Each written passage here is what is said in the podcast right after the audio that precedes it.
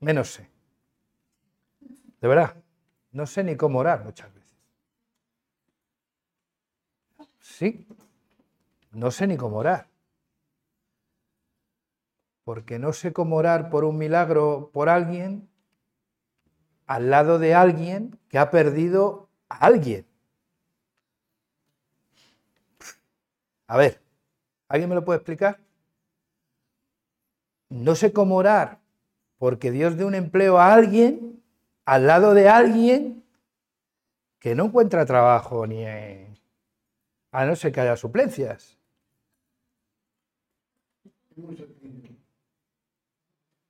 Decir que sea.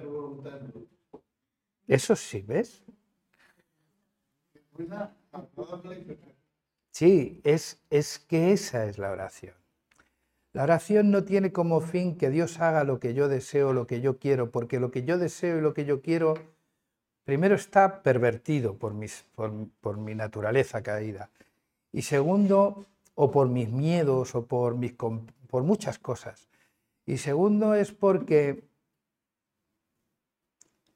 yo creo que la oración está diseñada no para usar a Dios en aquello que yo reclamo o necesito o creo que necesito, sino para alinear mi voluntad a su voluntad. Es decir, yo creo, yo cuando veo a Jesús orando en el Getsemani, diciendo, oye, Padre, pasa de mí esta hora lo veo tan humano, lo veo tan como yo, eh, en que a mí me gusta que todo sea más fácil, chico. Claro que sí. Y que bueno, y, y lo veo tan humano a Jesús ahí, pero lo veo tan divino cuando dice, mas no se haga mi voluntad, sino la tuya. Porque generalmente nosotros no damos ese paso en nuestra oración. Somos capaces de, Señor, pedimos todo lo que queremos pedir, bum, bum, bum, bum, y nombramos, eh, hacemos la declaración mágica en el nombre de Jesús, y con eso ya creemos que ya está todo hecho, no hay más. Pero yo creo... Eh, Amén. Y Él sabe de lo que tenemos necesidad. Sin embargo, Él quiere que oremos porque quiere escuchar de nuestros labios ese segundo, ese paso. Mas no se haga mi voluntad, sino la tuya. ¿Cuál sería nuestra voluntad? Pues hombre, que cuando yo digo A, Jesús diga amén. O Dios diga amén. Aunque ese A atienda mi necesidad y genere un problema en otro sitio. Pero bueno, pero es mía. Ya nos gustaría a todos, pero es que es tan complejo, oye. Yo cada vez, o lo digo en serio, primero, cada vez me doy cuenta que necesito más acudir a la Biblia como el libro de la sabiduría para el vivir. No para predicar, sino para vivir. Porque cada vez que empiezo a abordar un tema, la, la tengo a Ali, ¿verdad? Mira, Ali, pero te has dado cuenta, pero vamos a ver, que llevabas 40 años en esto. Como que, pues es verdad, es que estoy como un chiquillo con la Biblia. Es que parece que la he descubierto ahora. Y, digo, jo, qué pena que tenga que trabajar y, que tenga tantas cosas que hacer a veces para no poder dedicarme más a pensar sobre esto. Porque hay cosas en la Biblia que yo las daba, yo decía que eran así, y bueno, y, y yo no sé en qué me basa para que sean así. Ah, porque me lo contaron así. Ah, vale, pues muy bien. Pero es que es así realmente. Yo sé que no es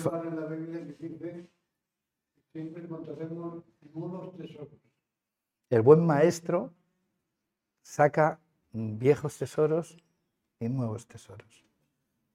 Sí. Y es esa forma de interpretar la Biblia, ¿no? Que cambia completamente por la forma en la que nos acercamos realmente a ella.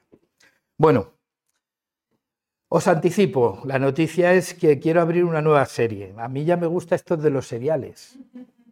Desde las telenovelas turcas, no, eh, los seriales. Y el serial que voy a abrir de sermones es sobre las parábolas de Jesús. ¿Vale? Entonces, he con una y, estoy... No creo que nos dé tiempo a... No, porque el problema es ese, que cuando te entusiasma te, te, excedes.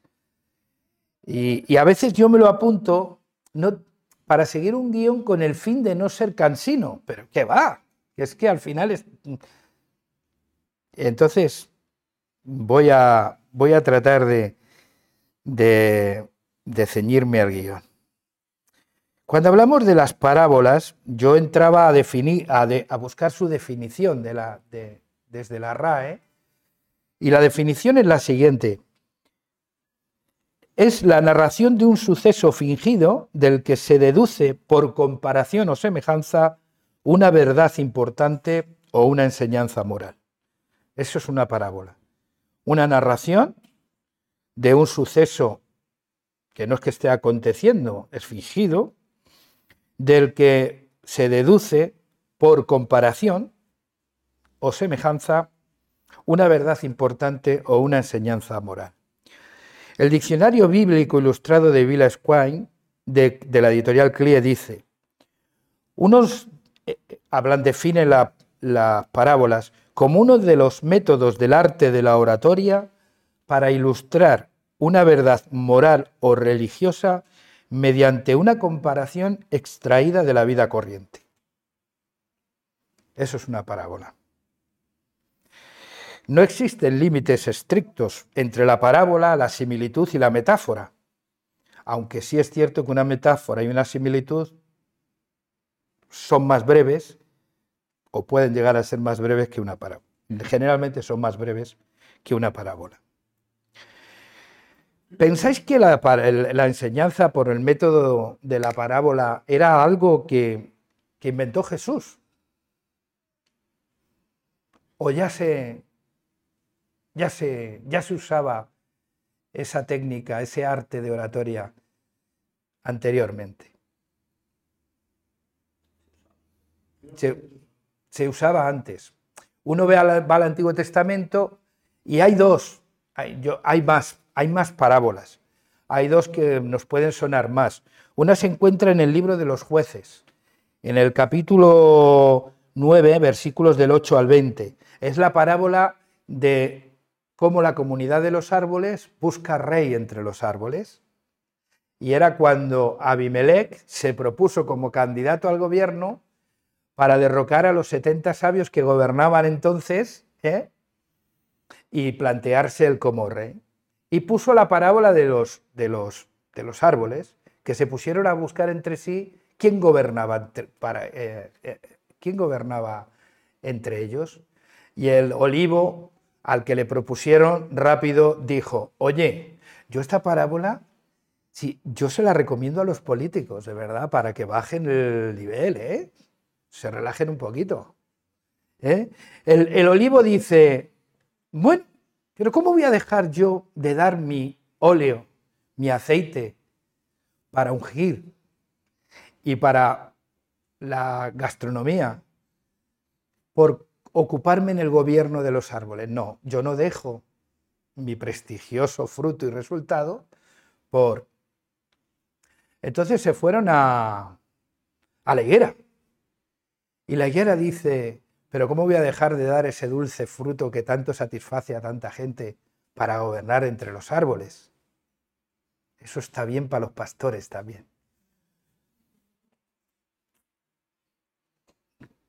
Pues no, no lo dejo. Siguieron buscando candidatos y aparece la vid. Y dice la vid, hombre, ¿cómo voy a dejar el fruto de mi... del que sale y, disfruta tanta gente con ese hermoso vino. Y así hasta llegar a la zarza. Generalmente no nos gobiernan los mejores.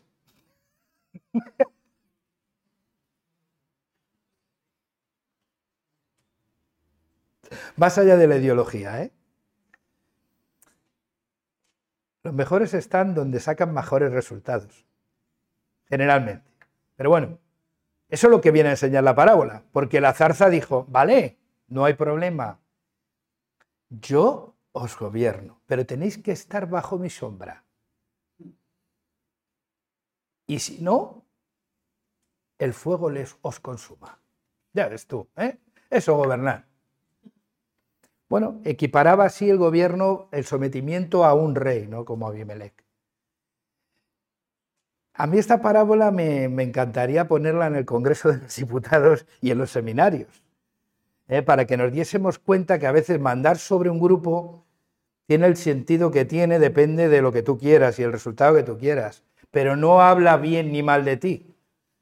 ¿eh? Ah, quizás se manifiesten muchas carencias, pero, pero sí hay otra parábola también, ¿os acordáis de cuando el rey David en tiempo de guerra le dio por no ir a la guerra y quedarse en casa y pasearse por las terrazas y vio a una hermosa mujer, Betsabé, de la que se sintió profundamente atraído y, bueno, y terminó la cosa como terminó.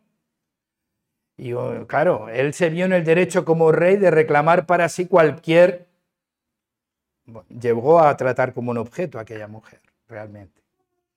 Habría que hablar mucho de eso, de objeto sexual, ¿sabes? Porque... Pero, pero no quiero, no quiero. Entonces, cuando David hace todo lo que hace, que manda al marido, se lo trae de la guerra, porque se queda en estado la mujer, sabe Y claro, ¿cómo voy a ocultar mi pecado? Se va a enterar todo el mundo. Vamos a traer al marido que duerma con ella y oye, es suyo no había pruebas de paternidad, entonces era muy difícil todo lo demás. Entonces, eh, él, la Biblia habla, dice que sus huesos se consumían dentro de él en el Salmo por no confesar el pecado. La gravedad de cómo te seca por dentro el pecado no confesado la describe en el Salmo 51, me parece que es. Pero en cualquier caso, eh, el hombre vino de la batalla se lo puso en bandeja a David, pero él se quedó en la puerta de su casa durmiendo, diciendo, ¿cómo voy a estar yo estando mis hermanos en guerra disfrutando de este tipo? A ver, ¿cómo le digo? Si su debilidad es si su, si su fortaleza, su fortaleza fue su debilidad, ¿eh? ¿no? Era un hombre comprometido con la patria, digo, vale, pues vamos a ponerlo en la primera fila del ejército para que se lo carguen. Y así fue lo que hizo. Lo pusieron en pleno conflicto y batalla en primera línea de fuego y cayó. Y Natán, el profeta Natán, se fue un día, pasó por allí y le contó una parábola a, David, ¿os acordáis, no? De aquel hombre rico que tenía todo el ganado que quería, sin embargo se antojó de una sola corderita que tenía el hombre pobre. ¿Os acordáis, no? ¿Quién es ese hombre? Claro, fíjate el sentido de justicia que tenemos cuando aplicamos fuera de nuestro territorio. ¿Quién El tal hombre es digno de ser terminar con él. Y Natán, sin temblarle el pulso, ni miedo y complejo alguno, le dice, tú eres ese hombre. Acordaros. Luego hubo arrepentimiento, sí, todo lo que ya sabemos. Con lo cual, os cuento esto no para predicaros, que al final termino predicando de, no tanto de esa parábola, sino de que, para que veáis que el uso de parábolas no es algo que se descubre en el Nuevo Testamento, sino que también forma parte del, Antiguo Testamento. Esto era un método, eh, un arte, según el diccionario bíblico de la oratoria, que, eh, que ilustraba verdades espirituales o morales, comparándola con con cosas de la vida, ¿no? extrayendo esas verdades de una comparación con algún acontecimiento de la vida corriente. Entonces, claro, hablar de agricultura o hablar de ganadería o hablar de un montón de, pesca, porque hay parábolas de la red, del tesoro escondido, de la perla de gran precio, de la mostaza, del grano de mostaza, de la siembra y la cosecha, de las diez vírgenes, de la moneda perdida, de la oveja perdida. El capítulo 15 es de los perdidos, de Lucas. Entonces, parábolas distintas del deber de perdonar. O sea, eran cosas que tenían que ver con, el, con, la vida cotidiana. ¿eh? Y Jesús extraía de ahí verdades fundamentales acerca de Dios y acerca del reino de Dios. ¿no? Entonces, es mucho más fácil llegar a entenderlo pero es curioso, fijaros lo que cuando sus, discípulos escuchan cómo Jesús enseña, eh, los discípulos preguntan a Jesús, ¿y por qué utilizas parábolas para, para enseñar? Capítulo 13, versículos 10 al 16 del Evangelio según San Mateo. Los discípulos se acercaron a Jesús y le preguntaron, ¿por qué hablas a la gente por medio de parábolas? Y Jesús le contestó, a vosotros Dios os permite conocer los secretos de su reino, pero a ellos no se lo permite. Vamos a ver, yo digo, buscando simplificar, al final se hace más difícil el acceso. Porque utilizaba parábolas para explicar verdades espirituales que de otra forma eran difíciles de entender. Sin embargo, aún así, había público que, que seguía sin entender y que de hecho parece que el sentido de las parábolas es que permaneciese en oculto para algunos las verdades del reino de Dios. Eso es lo que parece de aquí, ¿no? Y luego sigue diciendo el versículo 12, pues al que tiene se le dará más todavía y tendrá de sobra, pero al que no tiene se le quitará hasta lo que tenga. Por eso hablo por medio de parábolas, porque aunque miran, no ven, y aunque escuchan, no entienden. Así que en ellos se cumple lo que dijo el profeta Isaías. Escucharéis, pero no entenderéis. Miraréis, pero no veréis. Porque el corazón de este pueblo está embotado. Son duros de oído y tienen cerrados los ojos, de modo que sus ojos no ven, sus oídos no oyen y su corazón no entiende. Y tampoco se convierten para que yo les cure. En cuanto a vosotros, en cuanto a los discípulos, felices vuestros ojos por lo que ven y vuestros oídos por lo que oyen.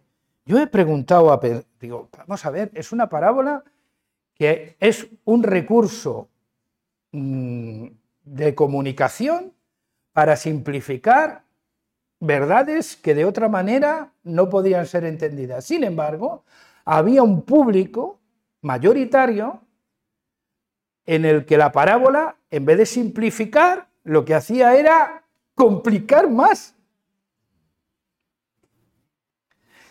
Yo cuando estaba pensando en esto, pensaba en, en el refranero nuestro popular. Hoy, estos versículos los resumiríamos de esta manera. No hay mayor ciego que aquel que no quiere ver, ni mayor sordo que aquel que no quiere escuchar. Es así. Había un público que se había que tenía un prejuicio sobre la persona de Cristo. Y sin escucharle, ya tenían una idea de él. Y a esos no les iba a convencer las parábolas les iba a endurecer más. Les iba a endurecer más. Y es que eso es así. Eso es lo que pasa con esto. ¿Y qué, y qué verdad puedo extraer yo de, de esto? Yo puedo extraer que puedes contar la mayor historia y la mejor historia del mundo, pero saber contar la mejor historia del mundo también es muy importante. La forma en la que cuentas en la que narras tu historia, en la que narras el Evangelio, la forma en la que comunicamos el Evangelio. Es sumamente importante, es sumamente importante. ¿El Evangelio es importante? ¿Sí o no? Sí. Para la gente es importante porque es el, es el camino de salvación. Es el camino a reconciliarnos con Dios, el camino de nuestra redención, de nuestra liberación del pecado. Pero si en nuestra forma de comunicarlo fallamos, puede ser que tengamos una gran historia que no sabemos contar. Y el, y el significado al final es que el resultado final es que mucha gente que en vez de salvarse, se endurece. No sé si, es vuestra experiencia, de gente a la que le has contado acerca del Evangelio que te han predicado y lo primero que...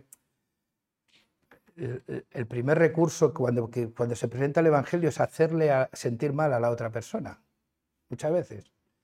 Queremos hacerle sentirse pecador. Y como queremos que hacerle sentir malo, nos esforzamos en ello. ¿eh?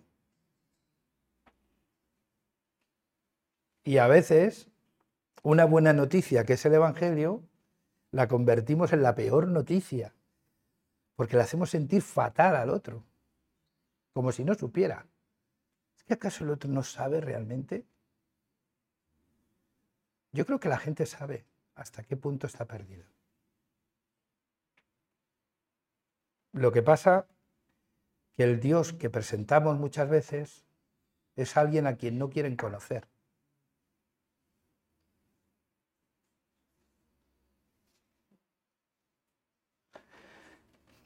Yo me gustaría,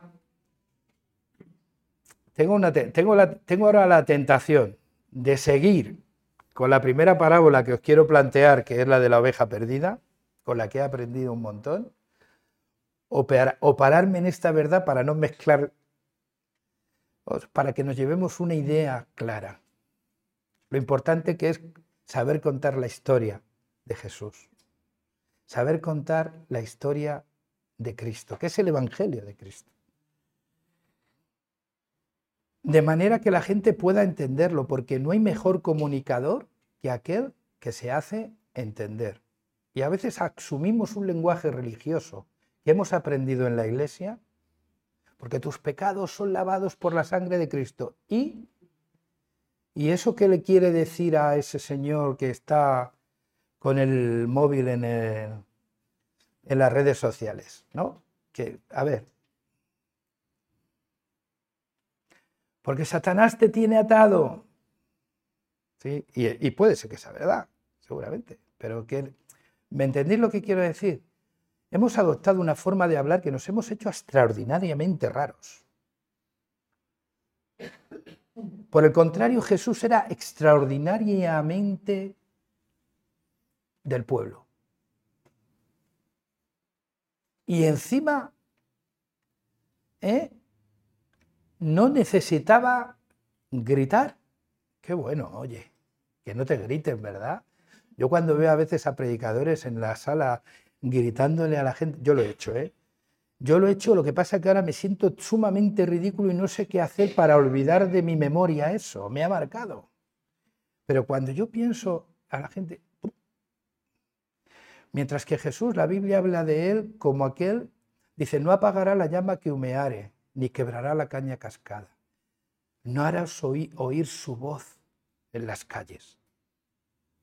Oye, y fíjate, ¿eh? sin gritar hasta dónde ha llegado, ¿eh? es que parece que si no gritamos no se entera nadie. No, no, perdón, que no tiene que ver con eso.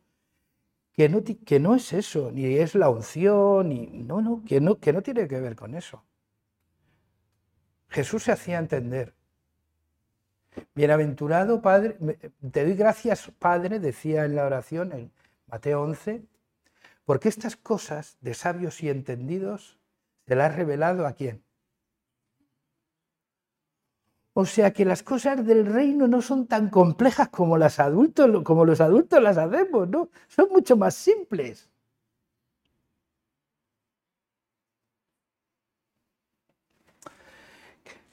¿Cómo contamos, ¿Cómo contamos la gran historia que tenemos y que nos ha sido confiada?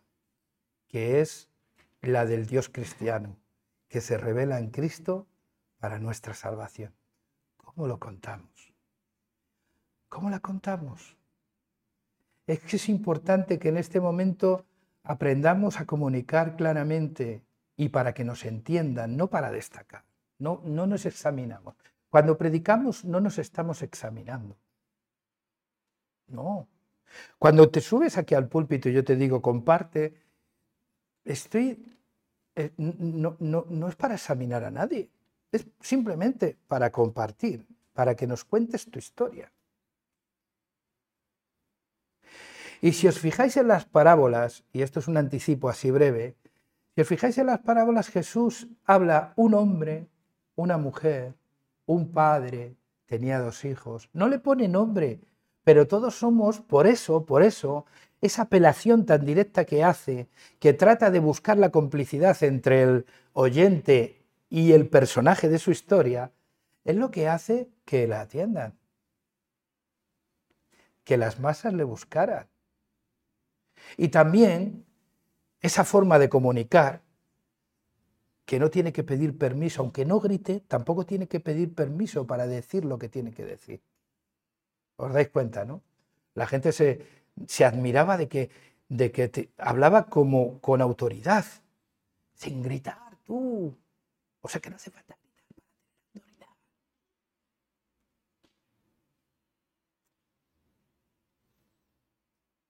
Porque hablaba como quien tiene autoridad. Y acordaros de aquellos soldados, cada vez voy a tratar de hablar más bajo,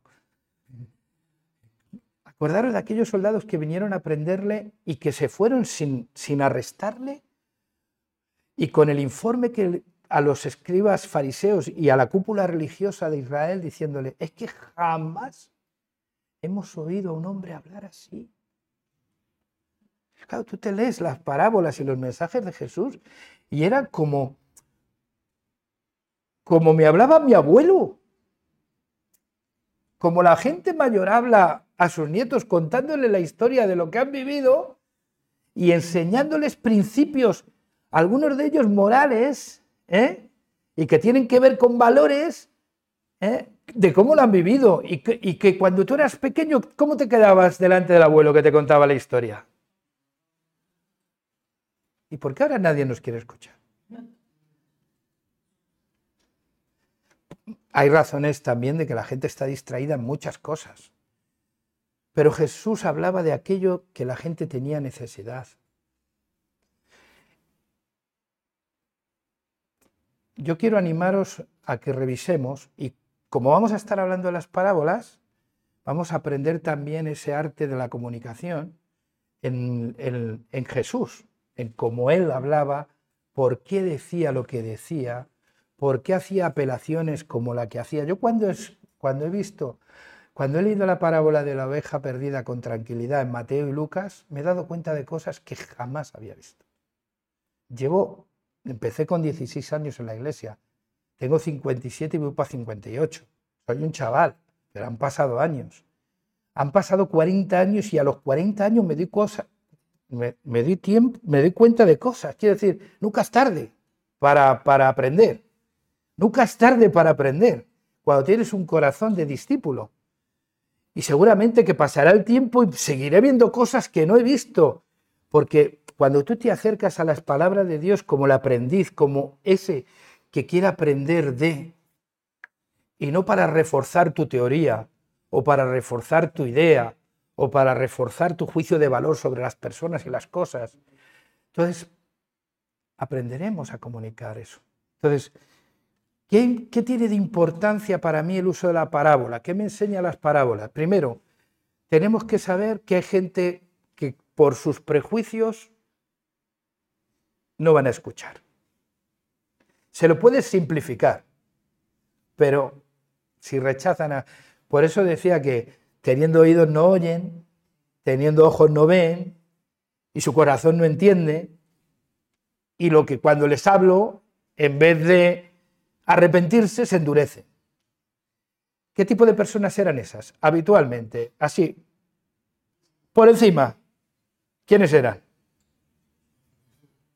Los más doctos de un maestro de la religión judía, ¿qué esperabas de que hablase? De religión.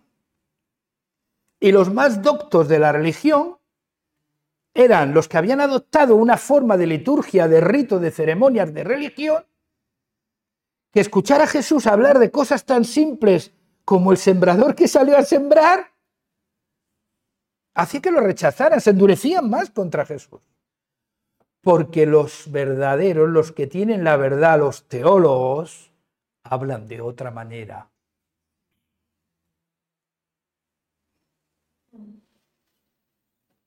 Bueno, pues Jesús trató de extraer de la vida cotidiana, de la cotidianidad de la gente, por lo que la gente realmente sufría, por lo que la gente tenía problemas. La parábola de, la oveja perdida, ese, pastor que va por montes, que va a buscarla, que va para arriba y que no para hasta, hasta, hasta encontrarla, tiene su sentido en un asalariado. Y en un propietario también. Y siempre el propietario va a ir más lejos que el asalariado, lo aprenderemos.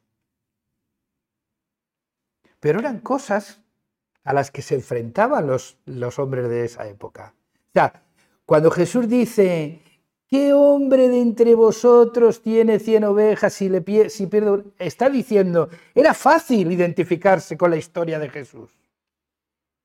Ahora, las conclusiones eran complicadas para muchos y ya hablaremos de este tema, de la parábola del... Lo voy a dejar ahí con la miel en los labios. Y es, es encantadora la parábola. Pero ¿qué quiero decir con esto? Que Jesús hablaba de, aquí, de la vida de la gente, extraía cosas de la vida para enseñar las verdades del reino. ¿Qué estaba diciendo con eso? Que los pensamientos de Dios y el interés de Dios está en lo que te sucede en la vida, no solo en el templo. ¿Sí o no? Claro. Lógicamente, cuando habla del padre que le dicen sus hijos, anda, muérete y danos lo que nos debes. Queremos heredar. Y de repente Jesús rompe la tradición, porque la tradición decía que el hijo que así se comportara con el padre tenía que ser apedreado.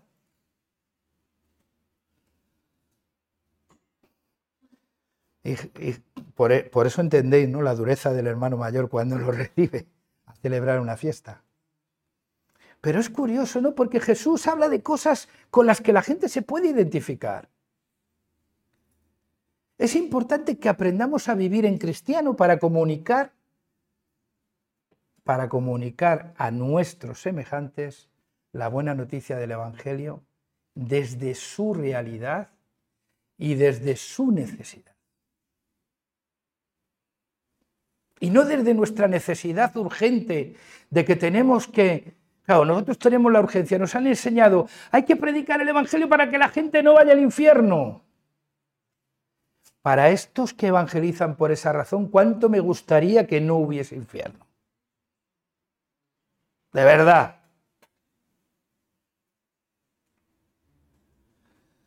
Serían como el hermano mayor, allí todos de fiestuki y ellos fuera. Pero si ese no venía a la iglesia. Si ese... Uy, yo, yo, yo me lo pasaría bomba viéndole sufrir. Porque hacen sufrir a la gente. Porque cuando alguien se siente perdido, hay que tratar de encontrarle y volverle a casa. No decirle, púdrete y piérdete en el infierno. Quiero con esto deciros que es muy importante la historia que tenemos que contar y que es muy importante cómo la contamos. Si no somos capaces de conectar nuestra buena noticia con la necesidad y la realidad de la gente, no nos entenderán ni nos querrán escuchar. Yo tengo una frase, así que cada vez que, hemos hablado de evangelización la digo, digo, ¿por qué tiene que escucharme aquellas personas por las que no muestro ningún interés por lo que les pasa en la vida?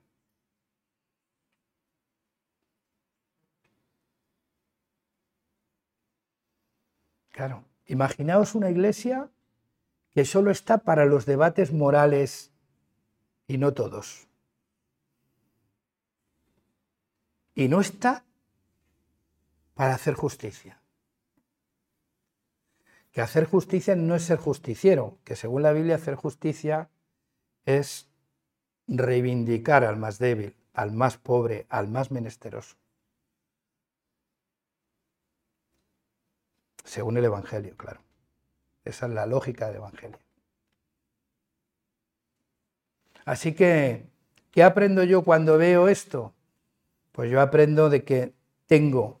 Había un predicador, creo que es Charles Spurgeon, el que decía, o no sé, ya no sé, que con una mano leía la Biblia y en una mano tenía la Biblia y en otra el periódico. Era una manera de conectar el mensaje de Dios con lo que está pasando en el mundo. Al final es eso lo que se trata, pero no para juzgar al mundo, sino para que el mundo sea salvo por medio de Cristo, que para eso vino Cristo realmente. Con lo cual, el verdadero mensaje que va a ser siempre bien acogido y bien recibido es aquel que tiene la capacidad de empatizar, es decir, de hablar el Evangelio desde la realidad y la necesidad del otro, no desde mi superioridad moral. Eso lo lleva fatal la gente. ¿eh? Cuando tú dices que tú tienes la verdad y lo que él cree es mentira, ¿cómo se pone? Pero sinceramente entre nosotros se está grabando, pero no pasa nada. Pero ¿no creéis que es un acto de soberbia supina decir que tú tienes la verdad? Porque cuando has descubierto a Cristo que es la verdad, no es que tú tengas la verdad, es que Cristo te tiene a ti. que parece que es lo mismo, pero no es lo mismo. Podemos confundirnos. Y podemos asociar que todo lo que nosotros decimos es lo que Dios dice. Y eso ya es horrible, manipulador y peligroso. Por tanto, la comunicación, para que no haya rechazo, tiene que partir de su realidad, que es algo que pueda entender, y algo que tenga que ver con su necesidad y no con la tuya, porque a veces actuamos más por nuestras urgencias de, por ese sentirnos bien, porque estamos haciendo aquello que supuestamente Dios quiere que hagamos, que es predicar el Evangelio.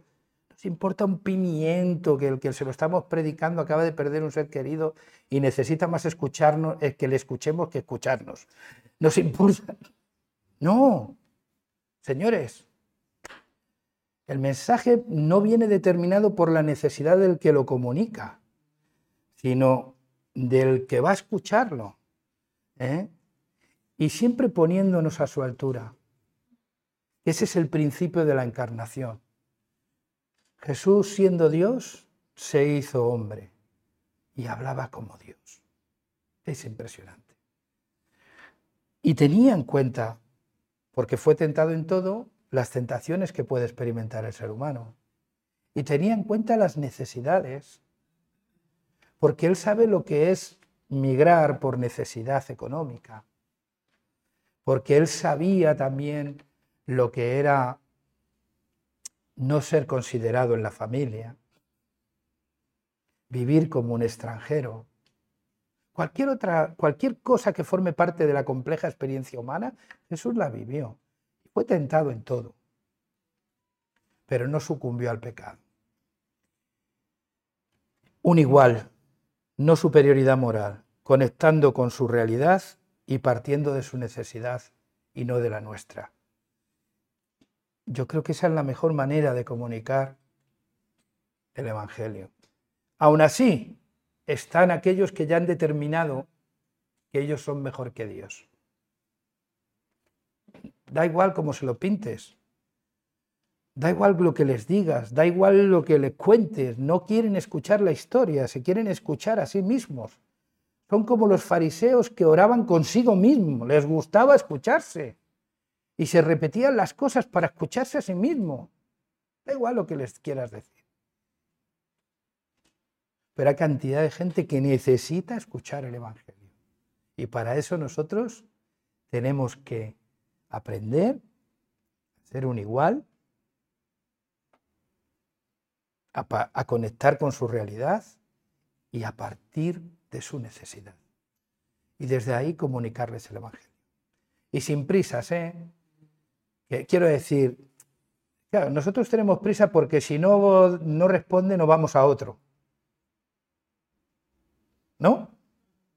Hay tanta gente a la que salvar y nos creemos que es que toda depende de nosotros. Semejante, pero habrás visto la arrogancia que tenemos.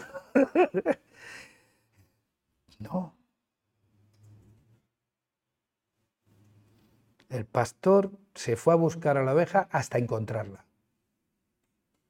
Punto. Y dejó a 99. Eso nos enseña algo, ¿verdad? Que los números no, no son los determinantes. Hay que encontrar al perdido. Jesús, cuando le tentaron, y termino, los fariseos, que una y otra vez le atosigaban y le criticaban por juntarse con gente de mala reputación, impopular, él decía, el sano no tiene necesidad de médico, es el enfermo. Y cuando alguien se cree suficientemente sano, suficientemente bueno, suficientemente justo, suficientemente perfecto, que lo sabe todo, da igual lo que le cuentes. Da igual.